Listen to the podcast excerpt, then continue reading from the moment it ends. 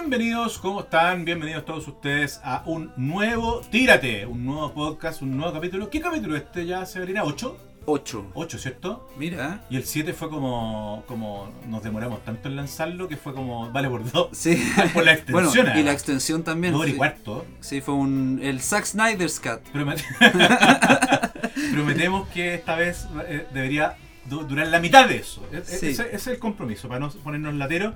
Pero nada, eh, tenemos un programa bien entretenido hoy día. Sobre todo si usted, usted, por ejemplo, es coleccionista de discos o es coleccionista en general incluso. Si usted considera al, a la tienda de discos o a la librería o a la comiquería, la considera como una especie de santuario como un lugar al que no solo uno va a comprar cosas, sino que va a encontrarse con personas, va a encontrarse con historias, o incluso se encuentra con joyas que no tenía pensado encontrarse. Hacer comunidad, a Exacto. conocer gente, conocer historias, conocer música y, y- Bueno, no solo música, sino que las historias que hay detrás de las obras que uno va a buscar en físico. El físico sí importa, Felipe. Así se llama este Así capítulo. se llama este El capítulo. físico importa. Sí. Oye, sea, en todo caso yo eh, igual no quiero pasar eh, eh, sin preguntarte cómo estás y cómo seamos un poco más educados. ¿Cómo estás tú? Muy, muy bien, estoy feliz porque ¿Estás grabando? Estamos grabando con la banda, estamos grabando la, el-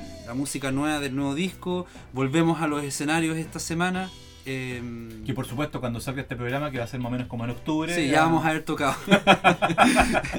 Eh, pero, pero sí, estamos felices porque estamos volviendo a los escenarios y se están abriendo nu- los espacios La- nuevamente. ¿La así grande que, Alameda? las grandes alamedas. Así que no, sí, feliz y con harta cosa, pues, pero también feliz de estar acá haciendo un nuevo capítulo contigo y con nuestro invitado que está acá. Así es, sin, sin más preámbulo, vamos a, eh, a presentarlo. En el programa de hoy tenemos al dueño, al responsable máximo de la disquería Respect, portal 46 del portal Live, eh, perdón, eh, local 46 del portal Live, Carlos Melo, bienvenido. Hola Bienvenido, Carlos. ¿cómo están? Un gusto estar con ustedes acá y que conversemos un rato. Eso, Carlos, te vamos a poner en problema al tiro, te vamos, tiro. te vamos a meter en atado al tiro. Perdón, antes de que sigáis, ¿Qué? hacer la mención de que Carlos y Respect Store es un fiel eh, auspiciador y, a- Sí, y- po. y apoyador Sí, claro, de, un, un gran de- apañador eh, de Tírate. de Tírate, al igual que Leyenda Bruco, que no, mira, a mí me tocó hoy día una IPA Sebalira. A mí también, una IPA. ¿Y a Carlos y- qué le tocó? Ah, mira, English Special Bitter. Epa, esa fue la que me ocurrió el otro día. Gente, gente que escucha Tírate, vayan ahora a Leyenda Brew Co. En Instagram. en Instagram y en- también pueden buscar su página. Compren un, háganse un regalito, un cariñito y cómprense unas leyendas que tan ricas que son. Hoy lo pasamos espectacular en el podcast pasado, así que alta expectativa. Y por supuesto también vayan a respect-store, que es la disquería, el- el- el- la cuenta en Instagram de la disquería de Carlos, eh, que es el convocado de, y como te decía, eh, eh, te- yo te planteé un poco como la idea de ponerte en problemas, porque lo que te quiero decir es lo siguiente. 2021, Ujú. pandemia me- mediante. El mundo, sobre todo sub 30, escucha música gratis por streaming. Eh, cada vez salen tiradas más chicas de discos físicos. Eh, ¿Por qué tener una disquería en el 2021? Partamos conversando de eso.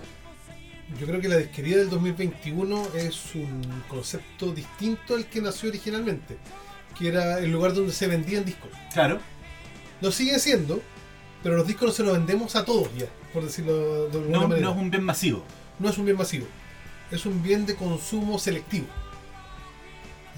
El que opta por comprarse un disco es porque quiere el objeto, Claro. quiere un- una cosa que represente sus gustos en algo. Es como declarativo, ¿no? Como- Sí, absolutamente. como- es como, como- una polera que uno se compra. Absolutamente, es como, no sé, pues yo elegí ponerme una chaqueta café porque me gusta el café. Entonces yo tengo un- en el living de mi casa, voy a tener el, el disco de, no sé, pues los Beatles, por ejemplo. Claro. Una cosa súper obvia, pero porque me gustan los Beatles. Y ahí está. Bueno. Lo, lo marco, es como, como una estampilla, no sé por decirlo de cierta forma.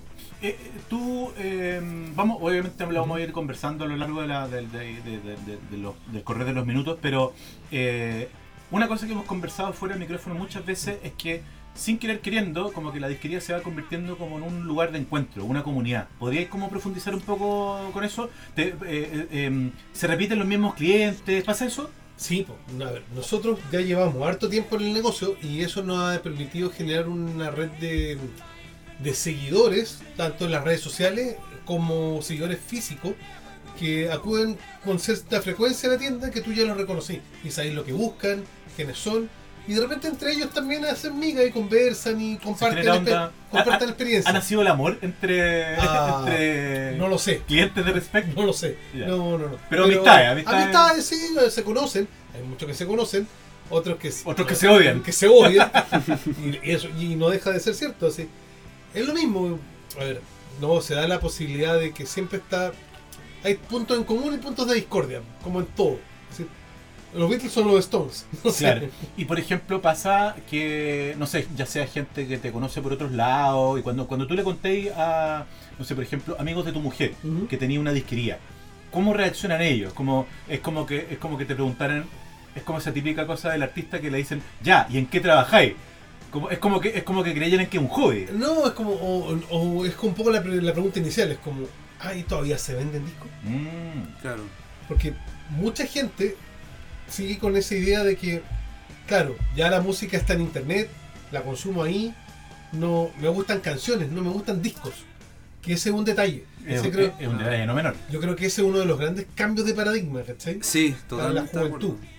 ¿Cachai? Para la juventud hablamos de unos 20 años de aquí, de, de gente que debe tener 30 años ya. Los que tenían 10 en los 90. Ellos, no, no sé, ellos ven ya el concepto de la canción tal vez más importante que la canción la versión del disco.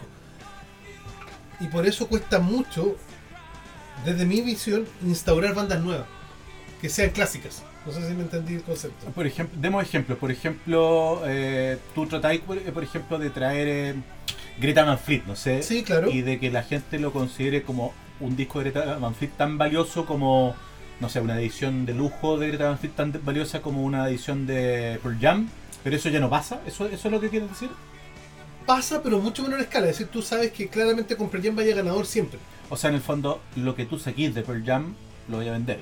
Claro. Y, y, mm, digamos, no solo para personalizarlo, podemos pensar en, en, en general cosas no enteras o, o los artistas clásicos típicos, no sé, Queen, Zeppelin, Claro. Beatles. Todos los que tienen como. artistas de polera. Claro, es una súper buena explicación. Como todo lo que ya se convirtió.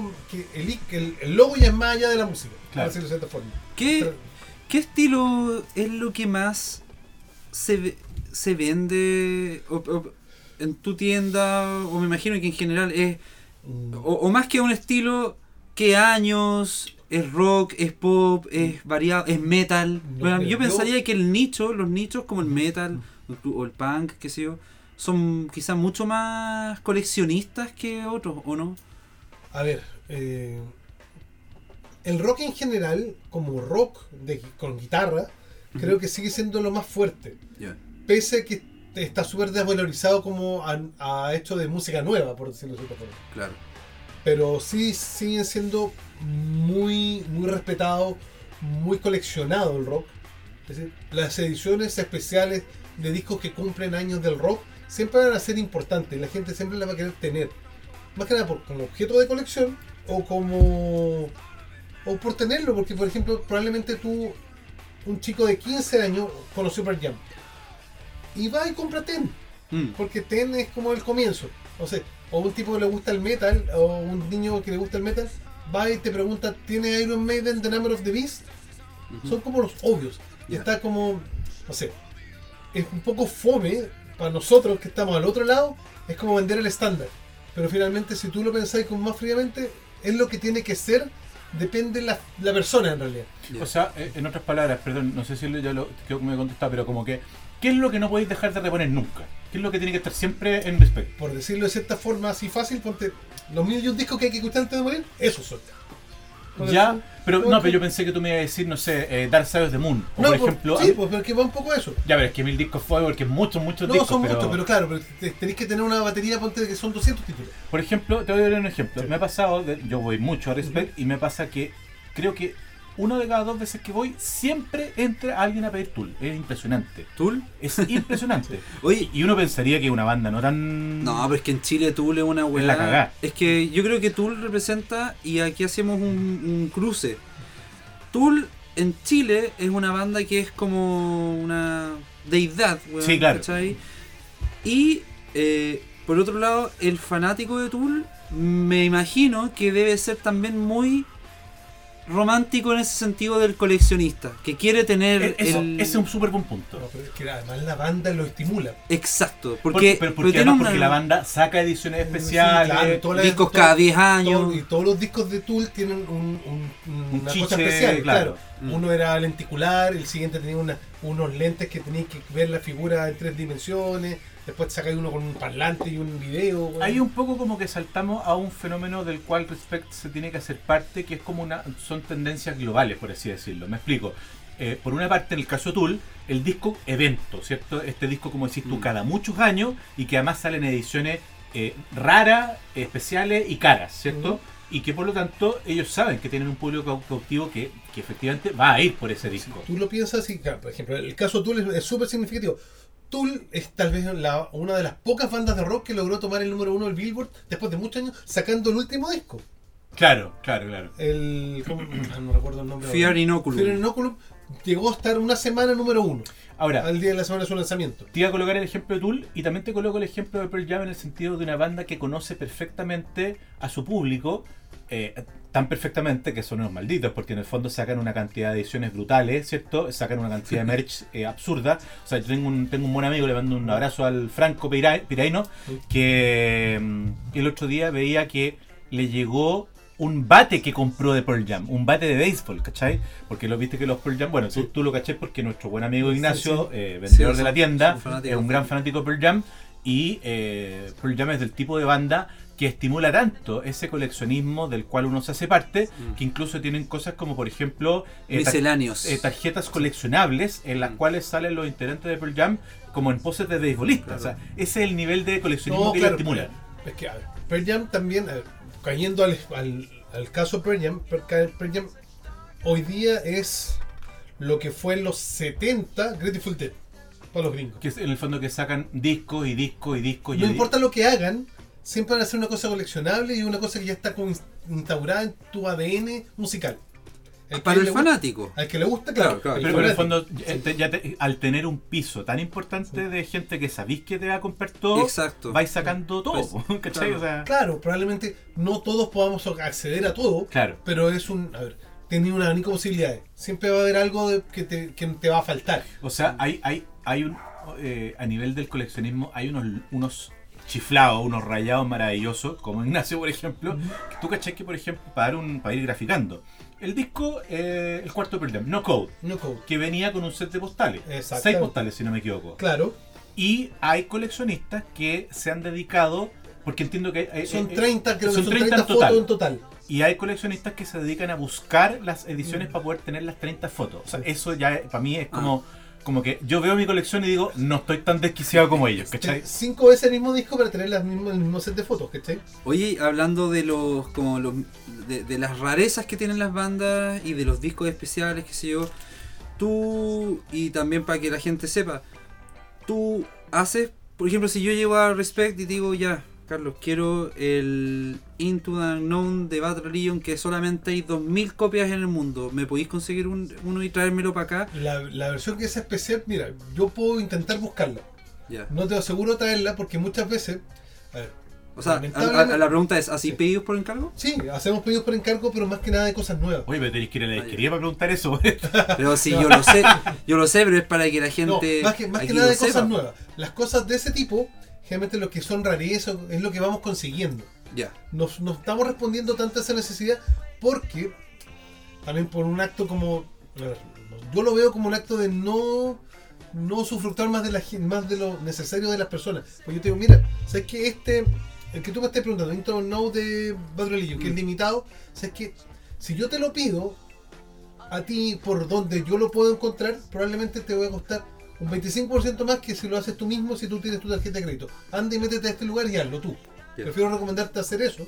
claro, porque a la larga tú estás pensando como en, en the long run, o sea, estás Sí. pensando en un cliente que, que te va a agradecer ese gesto, que va a agradecer que tú no te lo estés cagando, básicamente, y que tarde o temprano va a volver por otra cosa. Claro, pero es que hay gente, ojo, que yo me imagino que no, no está muy familiarizada con Discogs o con eBay o, si, o, no- o- o- o son reacios al tema de la compra No, y, online. que, y que no entienden que, no- comprando por acá, por A o por B, la diferencia puede ser importante. Claro. Pero, pero Entonces- creo que creo que la- el público de las disquerías va un poco ro- sí va un poco ya a eso. Ya. Es decir, lo que sí, por ejemplo, pasa es como con eventos especiales, como lo que pasó este año. Record Store Day se hizo en dos, Ah, yo quería dos justo, versiones. justo ir para allá, porque cuando Sí. te hablaba como de tendencias como universales, también que te quería comentar, o sea, como que el tema del Record Store Day, ¿cierto? No, no sé hace cuánto nació, ¿serán 10 años? Sí, más o menos. Más o menos. Sí. Eh, que ¿Se celebra acá? Es que O sea, es- se hace eso- eso comentar, o sea, eh, nace en Estados Unidos, por cierto, como una manera efectivamente de estimular la venta en lugares físicos, ¿cierto? Y de, que las son- tiendas pequeñas. y claro, de las tiendas como de barrio, digamos. Claro. eh, y muchos de esas ediciones exclusivas que solo salen para el Record Store Day, hay tiendas como Respect en Chile que han podido hacerse de algunas de esas ediciones especiales y venderlas. Buenísimo. Claro, nosotros tenemos el acceso, algunos proveedores gringos nos entregan esa- ese, ese material. Lamentablemente, como estamos, seguimos estando en la cola del mundo, Sí. eso no, no varía. No, y en tenemos pandemia, acceso- weón. sí, y no tenemos acceso a todo. Nos llega un stock limitado de ese, de ese material, de algunas cosas. Y esas, pucha, como son de coleccionista, la mayoría de ellas no vuelven a tener una reedición pronta, o no igual. Es decir, tú te puedes comprar, no sé, por el disco de Paul McCartney, el último, pero la edición de Record Store Day es la única morada. Y no va a haber ninguna más morada en la historia. Ya. Te- te Y, y- y no va a faltar el que, el que quiere la morada. Exactamente. Claro. Y, y, y nuevamente, tú te. eh, y- yo he visto Sí. en la tienda había un par de juguetitos y cosas raras. Eh, eso, eso tú, tú, por ejemplo, si pilláis una figurita que se hicieron Por 100 ejemplo, Paul McCartney, por ejemplo, los Funko de Pearl Jam que salen ahora. o los Funkos de Pearl Jam, o cualquier figurita, o, o- o una polera, o, o estas cosas que son rarezas. Tú te, te, te pegáis ahí. Me, me encantaría tener más espacio para poder exhibir más cosas de esas. Bueno, claro, es ese es el gran tema, Eso ¿no? es una realidad, ¿cachai? Eh, la tienda, lamentablemente, por. A ver. Por temas de espacio ya no tenemos dónde meter más cosas. tenemos mucho material entre CDs, vinilo y cassette hoy día. Mm. Y además poleras, que son lo que nosotros tenemos en la exhibición habitual. Lamentablemente, claro, nos encantaría tener más cosas. Y acceso a. Acceso, no sé, figuras de Kiss, figuras de Metallica, Claro. eh, tarjetas. Ahora las zapatillas, las, las Vans que va a salir del Black Album. todo, bueno, perdona, eh, justo hoy día, yo sé que este programa va a salir en unas semanas más, pero justo hoy día estaba conversando con nuestro buen amigo Pancho Reynoso. Y le estaba comentando que yo siento que sonar, la radio, Sí. mi ex radio, tarde o temprano debería subirse más Tu rápido. ex radio porque trabajabas ahí. Sí, pues yo trabajé del 2010 Sí. al 2013. Eh, más temprano que tarde, radios como Sonar, que su target obviamente tiene mucho que ver con la gente entre 35 y 45 años, deberían subirse de una forma más rápida y astuta al rollo de los juguetes vintage, por ejemplo, ¿cachai? Mm. Que hoy en día es grito y plata. Yo le comentaba a mi amigo Pancho hoy día, le decía, ahí hay, ahí hay algo. No, claro, es que finalmente todo lo que es de coleccionismo tiene una cosa muy especial. Claro. Y eso es lo que se. A ver, es un poco la vuelta de tuerca que le hemos dado personalmente con Ignacio que trajo conmigo a la tienda. Nosotros nos hemos dedicado un poco a buscar el no tan común. Mm. Lo, lo- como lo, lo menos obvio, digamos. Lo, claro, lo menos obvio, pero dentro de lo, de lo, de lo conocido, de cierta manera. Bueno, gente, igual ahora si quieren pueden ir al Instagram de Tírate, Tírate Podcast y ahí van a poder ver unas historias que hicimos con el Felipe cuando fuimos a buscar música Sí, y se van a dar cuenta de esto que está diciendo Carlos, que hay cosas bien especiales, bien raras que son lo no común, pues. Esa Por la ejemplo, el último fenómeno que cada vez se fortalece más es el cassette. El retorno del cassette. Sí, Hablemos de qué eso. loco. Por Sí. ejemplo, si tuvieras que así Sí. irte más o menos como una prox, ¿qué porcentaje de CD, vinilo y cassette estáis vendiendo hoy día? Mira, probablemente el CD sigue siendo el principal. ¿50% aprox? Ponle que el CD sea un 50%. Ya. El vinilo sea un 35% y los cassettes un 15%. Oye, Ahora, que igual yo- tú tenías una variedad de cassette bien heavy. ¿Tú Qué loco Sí. eso, porque, perdón, pero yo justo te iba a hacer esa pregunta Sí. después, po, de que eh, tú tenías un montón de CDs, Sí. yo hubiera pensado, y, ahora me estoy enterando, de que el vinilo es lo que más se vende, más que el, que el, que el CD. Y- ¿Dónde? No, no, no. po. En No, pues, tiendas. No, pues lo que acaba de decir es que el CD vende más. Sí, pues por eso te estoy diciendo que, que me estoy, enten- me En, estoy en el caso nuestro, enterando. porque- en el caso nuestro, porque, a ver, ¿qué pasa con eso? El CD sigue siendo un valor más asequible Claro, al corto plazo. claro. Ya. Y segundo, tenéis muchas cosas en CD que no han pasado al vinilo. Ah, eso es, eso es un dato importante, claro. Eh, y cosas, Mira. a veces, a ver, y a veces es un juego, es un juego bien tramposo de los artistas y de las compañías. Es decir, no sé, Taylor Swift saca la edición especial de Fearless este año. Dis- dos discos, con un segundo álbum con muchas rarezas y cosas extrañas que no estaban en la edición original, que salió hace 10 años atrás. La sacan 6 meses antes que salga el vinilo solo en CD. Sí, me acuerdo de eso. Ahora, perdona, Me acuerdo de eso, ¿qué nosotros te sacamos del tema, yo te saqué el tema, pero tú me ibas a comentar algo sobre el cassette. Cuéntame qué, o sea, porque además ya, ya vamos a hacer un poco de cronología, ir un poco como a la prehistoria de Respect, pero tú has podido un poco cachar como la evolución y estu- eh, empezaste la tienda en un minuto en que el cassette estaba muerto, no existía, y ahora hay un revival rígido del cassette. ¿Qué, qué, qué Mm. onda? Yo creo que es un complemento. Sigue a ver, yo hoy día lo veo como un fetiche dentro Mm. de la cosa musical. Es decir, ya tengo el CD, ya tengo el vinilo, ¿qué me falta? El cassette, y el cassette, ya no, no tengo el cassette. Ya, con eso complemento. Y conozco gente que es como muy fanática de épocas, por decirlo manera. Los Granch. Tú le mostrás cualquier cosa Granch a un tipo y que no la tiene y que es de las bandas que le gusta, el tipo lo va a comprar. O sea, por ejemplo, esta teoría que se, ha Sí. plante- se ha levantado más de una vez Sí. de que Chile es el país del mundo que más escucha grunge, tú podrías llegar a creerla, digamos. no, yo la, yo la sostengo, es muy, es muy increíble. Aunque sí, estamos basados en las cuatro bandas grandes, por decirlo de cierta manera. Claro, o sea, ya como el que, el que entra a comprar así ya como Mad Honey Sí. ya es, es un marginal. Ya, Claro, ese, claro. claro, ese, es mucho, ese es un weón que ya está mucho más en la pasta. ya está cagado en la cabeza. pasta, sí. ¿Cacha que nosotros eh, tenemos cassette po, de nuestro Nosotros We Are the Grand. Sí, ¿Ya? tenemos cassettes de nuestro último disco y hemos vendido y harto. ¿En serio? Sí. Wow. Y, y, juega, juega como con como lo que he cachado y he podido preguntar es que mucha gente compra el cassette como quien se compra un llavero. No lo eh, vas a escuchar. exactamente eso. Si tú te acordáis, en el podcast pasado, Pablo Stipicic decía, Ah, decía sí. que en el fondo, nos preguntaba que nosotros como queríamos más de, de coleccionar, Mm. y Pablo decía, bueno, que en el fondo nos preguntaba, y nosotros le decíamos que sí, que hoy día el cassette es como un merch rico. Es un merch rico, claro. ¿Cachai? Y por ejemplo el nuestro tiene, ya haciendo propaganda, sí.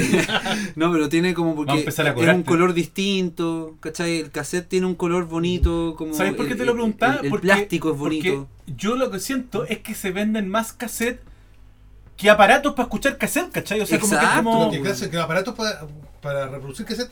Ahora hay un revival que se van a volver a hacer. Los chinos lo vieron hace un rato y ya los tienen. Ah, Y- ya. Y los chinos te venden un reproductor de cassette nuevo. Porque la sensación que me da a mí es que la- el, el- el hipster que está Sí. comprando cassette hoy día, lo, lo- como que agarra el cassette y lo pone arriba un mueble, vamos, como que no, no lo escucha, ¿cachai?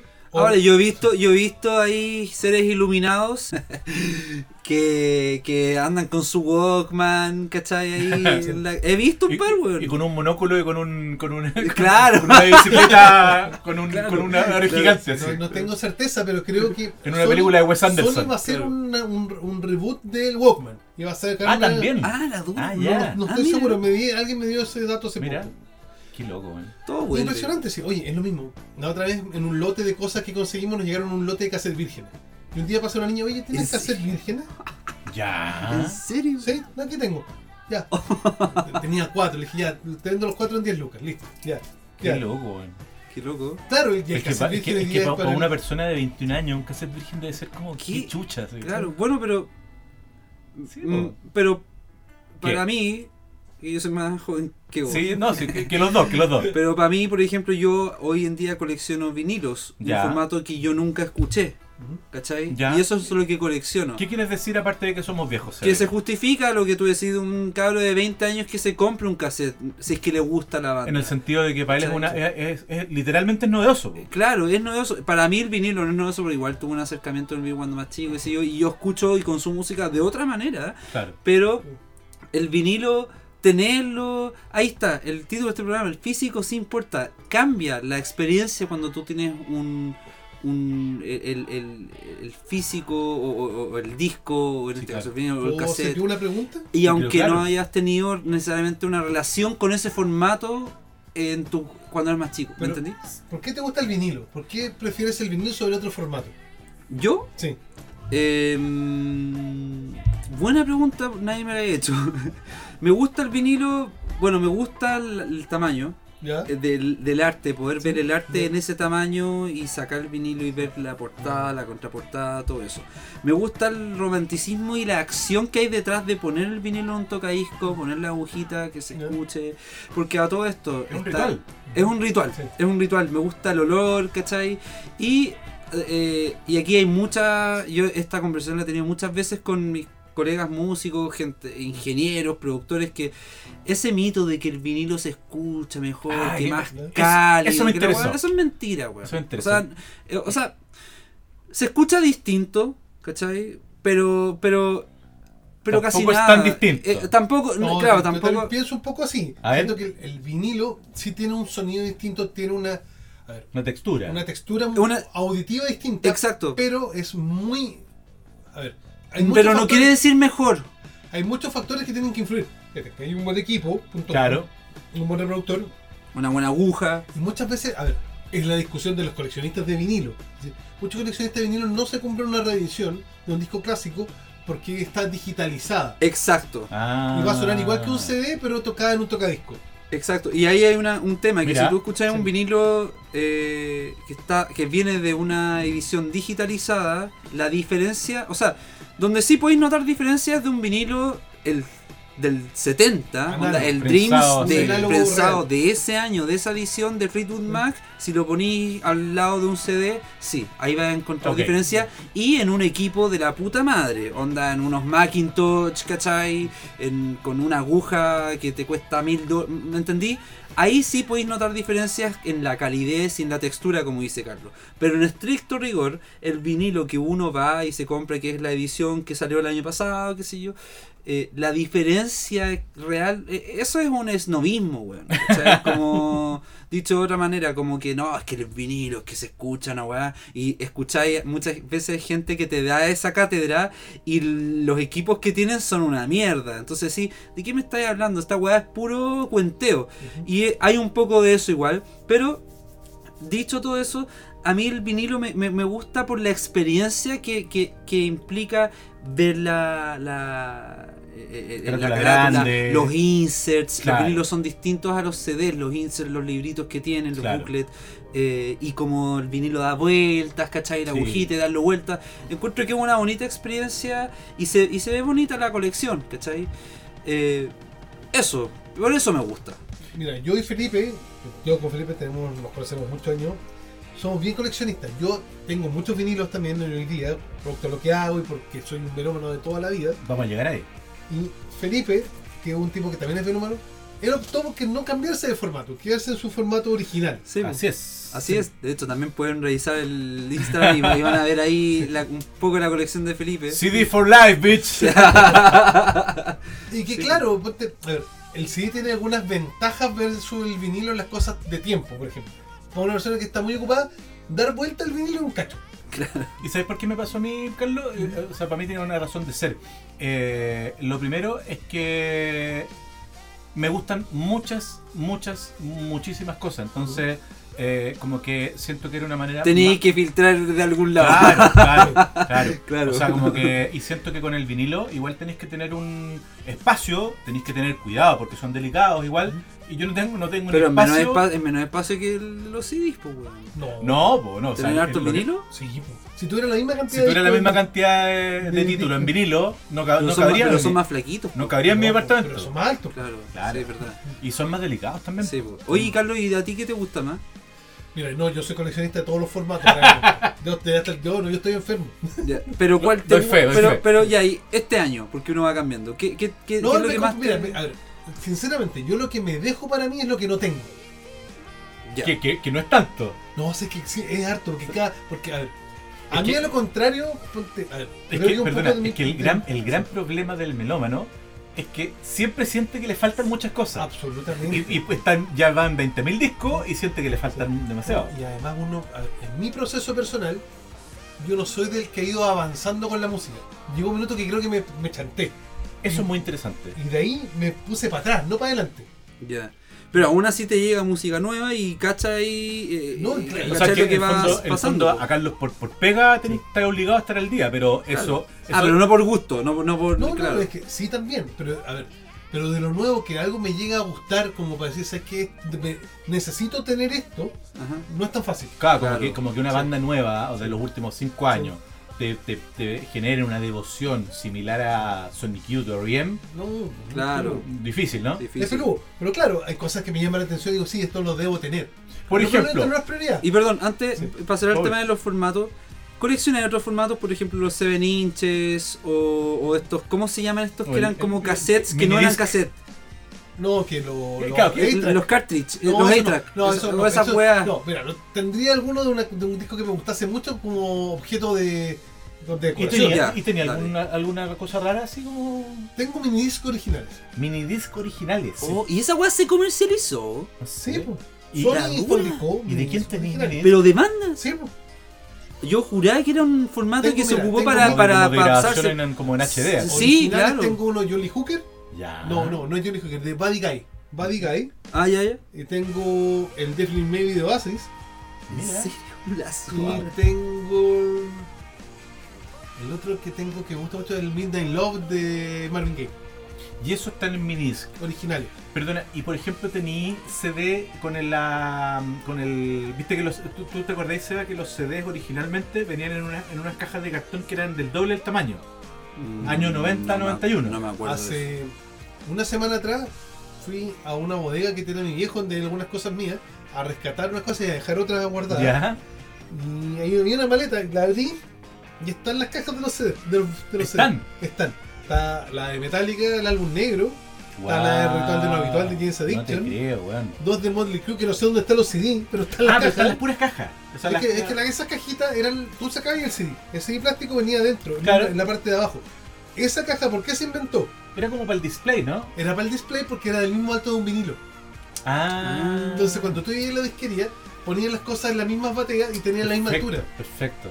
Y yo me acuerdo que en algún minuto, o sea, ya Sí. año 91, en algún minuto dijeron, esta weá es cero como Práctica, friendly, práctica. no, y eh, amigable con el ambiente, o sea, era como, como obvio que no hay que hacerlo, ¿cachai? No creo que en esos tiempos hayan Te estado juro que sí, te medio juro que ambiente, sí, me acuerdo de esto, o sea, porque yo en ese tiempo creo que con Cueva tenía dos CDs, ya vamos a hablar del primer CD que tuviste, pero eh, y, y me acuerdo que hubo como un reportaje que era como eh, se dejan de comercializar como estas cajitas alargadas porque era como, bueno, era como Estábamos botando mucho cartón. o sea, claro. era como insostenible, ¿cachai? Sí.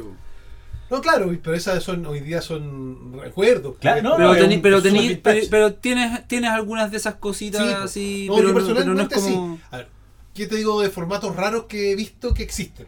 ¿Y yo qué tengo? Por ejemplo, tengo CDs de 5 pulgadas, que son un CD del porte de un disquete, del que era antiguo, o de un mini disc, pero un Me CD. acuerdo, sí, Son ¿En sí, serio? sí, sí. Sí, son de dos, tres canciones, pero Los EPs, Sí. los EPs de muchas bandas venían así. Venían, y yo tengo un EP de, de NoFX, ¿Ya? que es el CD chiquitito, pero con Ah, el Sí, borde sí, Sí. razón. Grande. de, grande, pero que es plástico. Tenés nomás, razón, Sí, ¿verdad? po. pero existe el puro chiquitito también. Y ese, a ver, Sí, hoy día, como chiche, por ejemplo, en el último Record, Record Store Day, el que se hizo ahora, se lanzó una mini tornamesa de Anthrax.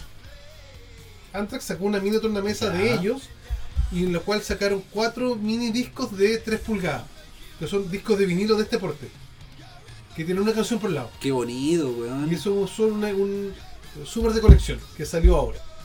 Qué heavy. Claro, es que eso ya, o sea, siendo 2021, cuando se sacan ese tipo de cosas, es básicamente, primero, bandas que tienen una fanaticada lo Sí. suficientemente como convocante como para poder como justificar esa inversión del, de, de- de mandar a hacer eso, ¿cierto? Mm. Y, y por otro lado, de nuevo, o sea, de nuevo, en el, en el sentido de que no es tanto para el, el uso el uso práctico, no es para escucharlo, es, Es porque para tenerlo. Es para tenerlo. Para decir que tenéis la weá. My precious, Pero pero es que, mira, por ejemplo, a ver, la banda con mejor marketing del mundo debe ser Kiss. Seguro. Kiss tiene de lo que se te ocurra de ellos. El otro día leí Sí. que existen ataúdes de Kiss. Sí, pues Claro, esa es noticia sí. vieja. Felipe. Ah, perdón. Existe de lo que se te ocurra de Kiss. Ya, por ejemplo, Pepe Rojimo. yo en un, en un viaje que tuve hace poco, le traje a mi hijo que estaba pegado con Kiss en un minuto. ¿Ya? Le traje un muñeco de Paul Stanley. Y se asustó y lloró. No, igual que lo, lo, lo ocupa para jugar a los Ah, ya. monos. Ah, pues. ya, ya. Entonces, claro, pues, Paul Stanley. pues, Oh, el mono de Kiss. Porque había una serie de monos y yo encontré la serie, pero compré uno nomás de Psycho Circus. Los monos de Kiss de Psycho Circus. Uno. Ya. Eh, no sé, pues hoy día, ¿qué otras cosas pues, raras? Bueno, así como. no sé, los Beatles, por ejemplo, tú sabes que está el Matchbox de. O no sé, por el Hot Wheels o la marca que sea, del submarino amarillo. ¿Lo tení? ¡Oh! Ahí está. Sí, pues yo también lo tengo. eh, Y- Perdón, y existe el, el Lego, que es impresionante. Sí. Por ejemplo, ese tipo de cosas. La- como la cultura pop se, ya se traspapeló, no, no está regida a su puro a su pura área, no solo la música, no solo el dibujo, está todo mezclado. Bueno, eh, también puedo hacer- bueno, obviamente que no va a escuchar este podcast, pero el buen amigo Daniel Hernández de Chazam Comics, eh, Shazam hace como un mes, no, lo voy a decir mal probablemente, pero lanzó, apareció una serie de cómics en español. Que obviamente era, el- originalmente eran las versiones gringas, y era uno de- del grupo Ghost, Sí. otro de Megadeth, otro de Maiden, eran como cuatro. Y me contaba... Kiss también tenía su. su Seguro, seguro, seguro. Sí. Ahora, estos eran como que estaban en- enmarcados dentro de un contexto de una línea ed- editorial X, ¿cachai? Eh, y me contó a Daniel que los vendió pero como pan caliente. Porque, nuevamente, no era, ese- esa, el, no era que los compró el fan comiquero, los compró el fan rockero, ¿cachai? Sí, po. Ahora, eso es diferente de otra, aprovecho de mencionarlo, digamos, de otra línea, digamos, dentro del mundo del cómic, que es que se, en esta búsqueda del, del merch distinto, ¿cachai? Sobre todo de bandas que son así de masivas y que, que- que- que tienen fanáticos muy rayados, el tema de la novela gráfica, por ejemplo. Mm. Yo, por ej- por ejemplo, si tú dices ahí en mi, libro- en mi biblioteca un poquito más allá, tengo la novela gráfica de Bowie, ¿cachai? de aquí la veo. Es súper bonita, acaba de ganarse recién un premio Eisner, es muy, muy bonita. De que es Alred Orton Alred. Esa misma. Y el tema de la novela gráfica se viene estimulando hace rato en el mundo del rock. No es una novedad, o sea, han salido muchas otras. Eh, hay una de Johnny Cash dando vuelta, una de Nick Cave dando vuelta. Y por estos días, eh, se, se- como que se ha, eh, ha quedado tan claro lo exitoso que es el formato que vienen en camino una de John Jett también. Y entiendo, no sé si ya salió o está por salir una que habla de los días del Morrison Hotel, de los Doors. No, porque es que es eso, es el complemento. Cuando ya, a ver, además con estos artistas clásicos que estén sobreexplotado el catálogo musical, que ya son versiones de las versiones, tenés que buscar algo más, pues. Si finalmente siguen siendo, y eso es lo que te hablaba un poco al principio, era. Es, es fome que una banda logre institucionalizarse para llegar a ese nivel. Hoy día cuesta mucho. Mm. cuesta mucho que una banda con menos de 20 años logre eso. O sea, es- es co- en, en otras palabras, va a costar harto pensar en, en que Greta Van Fleet llegue a tener su novela gráfica. Claro, eh, no sabemos cuánto más van a existir. Yo creo que ya está el, el tercer disco que sacaron, que fue el que sacaron este año. Yo creo que ya se desinfló un poco el globo. Carlos, Mm. vamos, volvemos a la tienda. Vamos, metámonos de nuevo a la tienda. ¿Podéis contarme más o menos qué tipos de clientes van a la tienda? ¿Tú los tenéis más o menos identificados? ¿Qué, qué, qué tipo de clientes llega? que hay. A ver, ¿Tenéis como así como Sí. clasificaciones? a ver, yo, a ver, te puedo dar un poco como. A ver, la, el gran, la gran mayoría son gente que está entre los 35 y los 45 años, ¿Vale? ah, mayoritariamente hombres. Ya. hay chicas, las chicas generalmente son mm, responden mucho más al prototipo de la música más pop, o la, música de temporada, por decirlo así. ¿Ya? Sí. Que ya no, ya no están de temporada algunas cosas, pero siguen avanzando como, no sé, po, tenía los los fanáticos de My Chemical Romance. My Chemical Romance, siendo una banda relativamente joven para lo que estamos hablando, una banda que ya generó fanaticada. Una y que- devoción. y que, Sí, y que po. se, tras- y se traspasó en el tiempo. Oye, Carlos, y por ejemplo, eh, desmiénteme o confírmeme esta teoría de, de- que me, me ha pasado cuando yo voy a, a la disquería.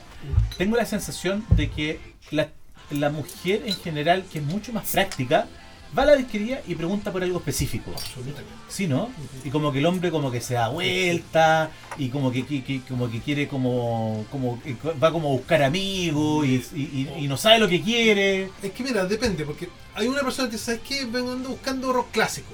Ah, mira, yo digo, mira, esta sección tengo rock Ah, clásico. ver, el, el típico personaje que entra Sí. a la tienda y pregunta algo genérico al nivel que es como tiene discos de rock, así como Claro. sí, tengo 5000, ¿sabes? Entonces digo, entonces uno ahí depende, también depende cómo te pillan. Es como decir, ya sabes que ya, yo te ayudo, ¿qué buscáis? Y ahí, tú- eh, y ahí tú en el fondo has sido una pega un poco como, no sé si decir psicológica, pero como que lo orientáis un poco. Claro, Porque te das cuenta que la gente entra, pero entra porque quiere, quiere algo, pero no sabe qué quiere. Es que va un poco, por ejemplo, con el tema de los vinilos. Los vinilos pasa un poco eso. La gente está iniciando su colección de discos, de vinilo, buscan, generalmente buscan estándares. O sea, La Oscura de la Luna. eh, Rumors de. Feel Good Mac, por ejemplo, es un disco que eh, responde a lo que uno ya sabe. Es decir, que es un disco súper vendedor y un disco que- que a, que a todo el mundo le puede gustar. O sea, eh, eh, aquí opera un poco como la lógica del vendedor de alta fidelidad, que tú decís como, ok, voy Toma. a vender un disco. Claro, y Claro, colocáis, llévate colocáis- este. colocáis Y Rumors Dreams, ahí en la claro. vitrina y es como, ok. O sea, eh, exactamente. Ah, tú, tú eso también harto de como, toma, este es el que tienes que llevarte. A veces, a Sí. veces, que depende de la persona. Si tú decís es que viene un chico, es que me gusta el punk rock melódico, por ejemplo, y yo te digo, ah, ya, y yo ponte, tengo tres opciones. tengo Smash de Offspring, tengo Life on a Plate de Millencolin y tengo Dookie de Green Day. ¿A cuál- Elige uno de estos, por uno de estos vaya Claro. a ir Y vaya a ser feliz. Con este vaya a cachar, y ahí buscar las cosas que te gusten parecidas. Ah, lle- llega gente así también. sí, po. Ah, En esa búsqueda, Sí. como en el... de que- que Pero, lo- pero creo que es menos. Vienen más los que andan buscando como. Por ejemplo, como. Los que están empezando a coleccionar buscan algo como para que Como se vea bonito en la, en la casa. Por de y un forma. poco como para gatillarle la pasión, ¿no? Sí, porque Claro. no sé. ¿Sabes qué? Una, una persona te dice, ah, es que me gusta el jazz. ¿Qué le recomendaría a alguien que le gusta el jazz? Miles Davis. Ah, buena, el- buena pregunta. buena el, pregunta. el, ¿cómo es? El, el blues, el, el... ¡Ah! Puta. Kind of Blue. Kind of Kind of Blue. Claro. Ah, pero esa es una súper buena pregunta, Sí. porque ya, ok, porque existe el vendedor que te atiende en buena, que te recomienda, y existe también el otro tipo de vendedor. Ya vamos a ahondar ahí. Pero en el fondo, claro, efectivamente puede haber alguien que entre, que a lo mejor no está, no, no cacha tanto, pero sí lo que sí, lo único que sabe es que quiere, que, que tiene una inquietud, que tiene una curiosidad. Claro. Y, y en ese sentido, claro, te dice algo súper genérico, Sí. que tú tenés la oportunidad de contestarle mal, eventualmente incluso, pero también Depende podés- del día, pues. depende, depende del día, depende del día. Claro, depende Porque, por del día. ejemplo, ya, dijimos el jazz. Y tú, Mm. tú eventualmente saltarías normalmente a Miles Davis. Si él te dice, por ejemplo, hagamos una, así una ronda rápida. Si él te dice, estoy buscando blues, por ejemplo. Ah, Fat de- Domino. No, no, no, ¿de qué época? Generalmente, ¿te gusta el Ah. blues clásico? Ah, mira, buen o, te, punto. o te Mm, gusta punto. el blues más rockero, o el blues con más Claro. guitarra eléctrica. Ya, Si, si vamos a algo clásico, puede ser Robert Johnson, que es la base. perfecto. Si no, vámonos a un Steve Ray Vaughan. un- Y si entra un cabro de en 21, 25 años y te pide, te pregunta por punk. Es que ahí también tenéis varias opciones. Yo Entonces, sé, pues, por eso que tenéis que jugar. Tenéis que decir, ya. Entonces, ¿qué te gusta? ¿Te gusta el punk rock melódico? ¿O te gusta el punk británico? ¿O te gusta el crash? Que son tres vertientes bien distintas. pues. Claro. Sí. Te- le puedo recomendar Exploited, como le puedo recomendar los Dead Kennedys, que pueden ser relativamente similares, pero no lo son. Mm. Claro, claro. O te vayas al, al punk pop, como decirlo, que puede ser Green Day. Claro, Offspring, mm, qué sé yo.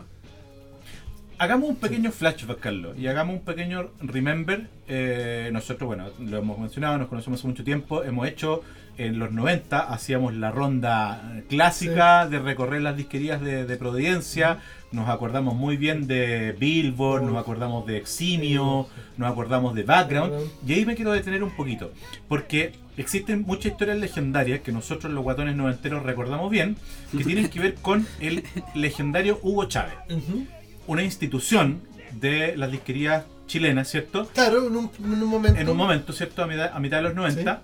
Eh, para los amigos que están escuchando y que no conocen la, la disquería Background, fue una disquería que quedaba en Nueva de Lion y que no solo era una disquería, sino que era un espacio que en su subterráneo albergaba pequeñas tocatas alternativas Sí, en las cuales llegó a tocar, por ejemplo, un señor llamado Gustavo Cerati. Eh, entre otros muchísimos más, digamos. Gustavo Cerati era un gran habitué de background. eh, ahí fue donde Y se hicieron Hugo muchas Chávez tocatas. también después desarrolló una incipiente movida electrónica en Chile. Exacto, exacto. No, Que- y quiere decir que tocó- sí. ahí tocó muchas veces Chogun, por ejemplo, Sí, claro. Luna en Caelo, en fin. Lo que te quería decir es que en esta lógica de cómo te relacionáis tú con los clientes, que es una lógica que tiene todo que ver además con el 2021 y con cómo se relaciona uno con la gente, habiendo además redes sociales de por medio. ¿Por qué lo digo? Porque nosotros sabemos bien, entre nosotros y también por experiencia de nuestro buen amigo Roberto Cariaga, que en background a veces pasaba que uno llegaba con sus luquitas, 17, 18 años uno, y preguntaba por un disco y Hugo Chávez te decía, no, no, no, no, que sabes que no estáis preparados para escuchar este disco. No, no. Ah, es, es novismo.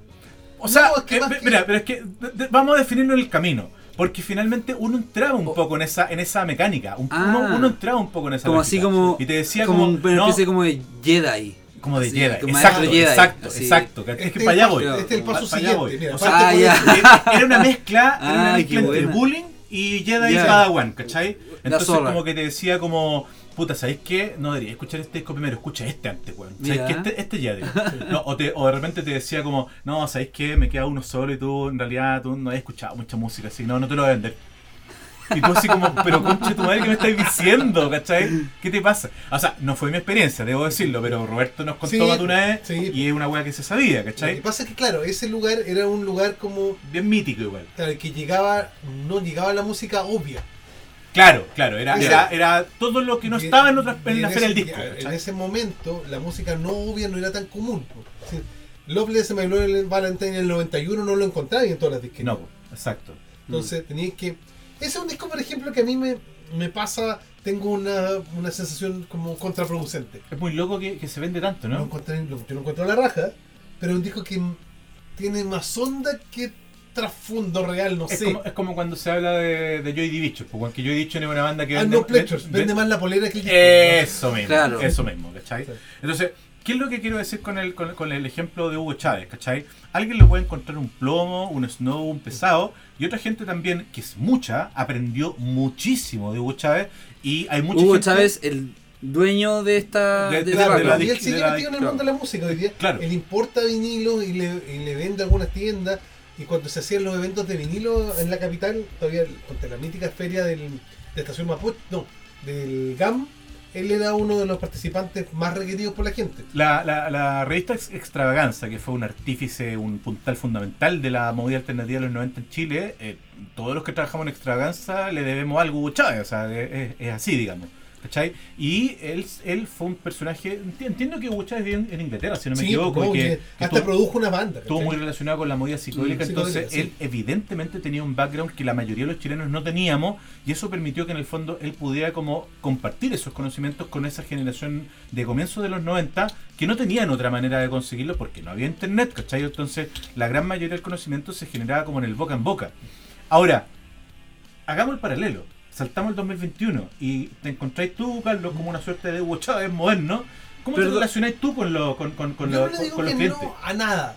Pero si alguien me pregunta, si alguien toma mi opinión en cuenta y le dice, ¿sabes qué? Hoy ando buscando algo de esto, tú me podés decir que, sí, claro, yo, yo lo trato de orientar, es decir, quería escuchar algo más nuevo, mira, tenemos estas opciones. O si te gusta lo más clásico, no sé. po. Por ejemplo, en el blues. Digo, ya, ¿te gusta el blues? Ya. Eh, ¿Te gusta Stevie Ray? Ya, escúchate, no sé. po. ¿Querés buscar algo nuevo como interesante? Escucha a Gary Clark Jr. Por ejemplo, Gary Clark Jr. ¿Sabes, es un- sabes por qué te lo digo? Porque tú eres súper humilde, Carlos, en ese sentido. Carlos sabe más de música que la chucha y eh, en general es muy receptivo o es muy, digamos, callado frente a la tentación de cuando, cuando entra un cliente y, y pregunta y Carlos como que lo escucha y, y- y lo normal que haría un melómano sería entrar como a, a tirarle 10 recomendaciones, ¿cachai? Claro. Y Carlos no hace eso, Carlos lo, Claro. lo aguanta, lo espera, lo espera, hasta que efectivamente el cliente es el que... eh, No, por ejemplo, hoy día estaba. mm, A ver, yo fui a buscar un disco de un, de un proveedor que tiene es otra tienda dentro del sector. Y me encuentro con un cliente que es un cliente mío habitual, que lo conozco muchos años. Y digo, mire, me vino a poner el gorro para acá, le digo. ah, hola, ¿cómo estás? Viene tú. ¿Y qué andas buscando? No, es que ando buscando espineta. Ah, ya, pues qué bueno. Eh, que me, me pidieron que me consiguiera espineta. El tipo dice, espineta. Pero después, después de como 5 minutos hablando, logro decir que finalmente anda buscando harto de espineta. Ah, Y yo le digo, cambia la y cosa. yo- po. Y yo lo agarro para el y digo, pero fíjense, chiquillo, este huevón, mira, no es capaz de preguntar por todo primero. Claro, nos da toda claro, la vuelta se grande. da la vuelta gigante. Tenemos 50 discos de Spinetta y decir, Exacto. ¿tiene harto de Spinetta? Es o más sea, fácil. o sea, si hay un weón con una ¿Ese es el discografía verde? dispersa, ¿Ese es el verde? Sí. Sí. o sea, si hay un weón con una discografía dispersa y difícil, es Spinetta, Sí, ¿cachai? sí. Tú preguntas por CD de Spinetta y puedes estar toda la tarde, pues, weón. Sí. Entonces, claro, entonces le digo, pero vaya y pregúntame lo que busca. Mm. Nos ayudaría a nosotros a atenderlo mejor, le. Exacto, exacto. Ayúdeme a ayudarlo. Exacto, Claro. exacto, exacto. Yo se lo dije como chiste porque es una persona que conozco. Claro, te te- sentís con la confianza, sí. No, no se lo puede decir a cualquiera. Pero muchas veces sí uno tiende a hacer eso. ¿Y te ha pasado a veces, pelado, que ya sea porque te pillaron en un mal día o porque tú pensaste que tenías más confianza con alguien con quien a lo mejor no tenías tanta, que se fue enojado un cliente?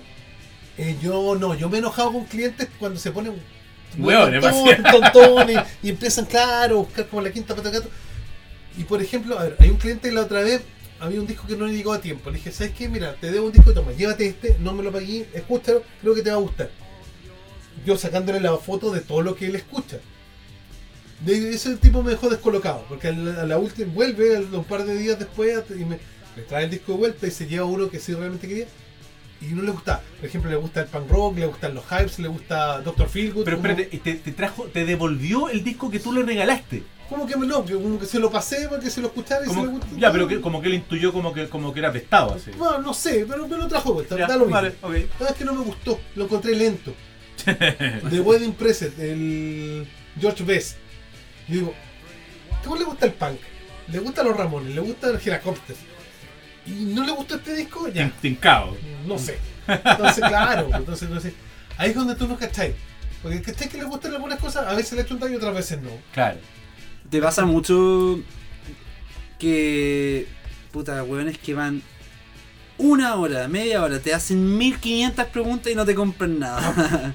Es bien común. Eso es bien común. Es bien y, común. y- Y, luego el que revisa la tienda, la tienda entera, separa dos o tres cosas, después va, chao, me voy. Oh, qué paja. Yo, Ahora, tengo la sensación ¿cómo- de que, de que tú e Ignacio ya han desarrollado un sexto sentido como para... Para agachar cuando son. Pa' cachar esos Es que personajes, claro, ¿no? que por ejemplo, a ver, y esto no es ser menospreciador con los cabros más chicos, lo- a ellos ma- es más fácil, es mejor interrogarlos Claro, que claro. dejar que... Ah, Claro. ya que dejar que se queden tan. claro, porque mejor que digáis, oye, ¿qué buscáis? No, claro, y más sí. encima tú no tenés tanto espacio tampoco. No, pues entonces, con el y tema más de los encima con- aforos, exacto, los aforos el es- tema te- de los te aforos es complica complicado. Tenés que ¿cachai? hacerla corta. tal, Entonces tal. el, el ideal es que roten. Pero, pero ya, por ejemplo, lo que, sí, lo que sí también determina mucho el tipo de cliente hoy día son los estilos. Hay gente que busca música por estilo. Mm. Ahí hay un punto súper importante porque hemos hablado súper como Sí. eh, insistentemente del rock, del punk, del blues, qué sé yo, pero tú has tenido algo que a mí me parece súper inteligente, que es que tú tenías una parte importante de tu inversión dedicada también a traer oportunamente, en el momento Sí. correcto, muchos discos de pop. Sí. Porque hay una cantidad de fans devotos del pop que no es, no es menor. No, no. Cuéntame un poquito de No, eso. el otro día este chico anda buscando de Shawn Mendes, ¿te acordáis? Claro, claro, claro. sí. Es que, por ejemplo, todo este, ¿Cómo funciona eso? este pop muy. A ver, es una definición muy personal. Radio Disney, por ejemplo. Todas estas chicas pop actuales. Ariana Grande, Ariana Grande, Taylor Swift. Selena Gómez. Ahora hay una que se llama Olivia Rodrigo, que Sí, es la no, nueva sensación. es como la super locura. en la nueva sensación, no sé, todo ello eh, tienen una comunidad que es muy de redes sociales.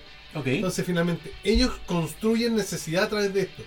Y se mueven los datos donde están los discos, donde los Ah. encontráis, donde están a mejor precio o no. Por ejemplo, Dualipa es. Dualipa es un fenómeno bien particular porque cruza. A ver.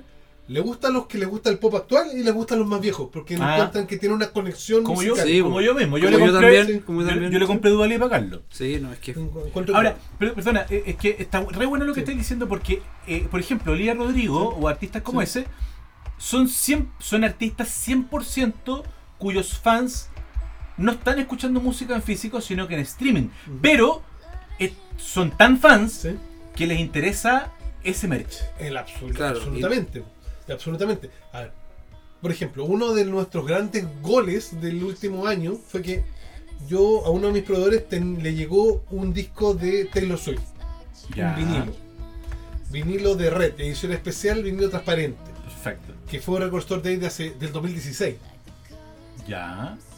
Te llegó uno. Uno, abierto y todo. Ok. Ya, pum, se lo compré, me lo vendió a un súper buen precio, ya perfecto. Me lo llevo, lo reviso en las redes, los mercados internacionales. Ujú. El disco vale mucha plata. lo publico. Me preguntan 20 personas. Lo publicaste sin precio. sin precio. Ya. Y los que empezaron a preguntar el precio, les mandábamos el precio. Ok. Hasta que uno dijo, ya, te deposito el tiro. Oh. Oh. Digámoslo, digámoslo. 200 mil pesos. 200 lucas. Hay PlayStations que, hay, que cuestan 1.200.000 pesos. Qué notable, weón. Y eso Pero es que, pero es que ese weón Sí. sabía perfecto lo que valía ese disco. O finalmente su nivel de fanatismo hacia Claro, el personaje claro. es a ese nivel. Por ejemplo, hay un disco de Madonna que yo nunca lo he tenido físico, que creo que es. A ver. No es Music. El, después de Music, ¿cómo, cómo sería? Confession of una danza. Confession on the Dance Floor. En vinilo está. Es que no existe. Es que un- es el último gran disco de Madonna, digámoslo. Ese disco no existe en- prácticamente en vinilo. Hay. Pero tenéis que encontrarlo y probablemente en Discogs, que es como el gran mercado de discos del mundo, debe costar 500 lucas.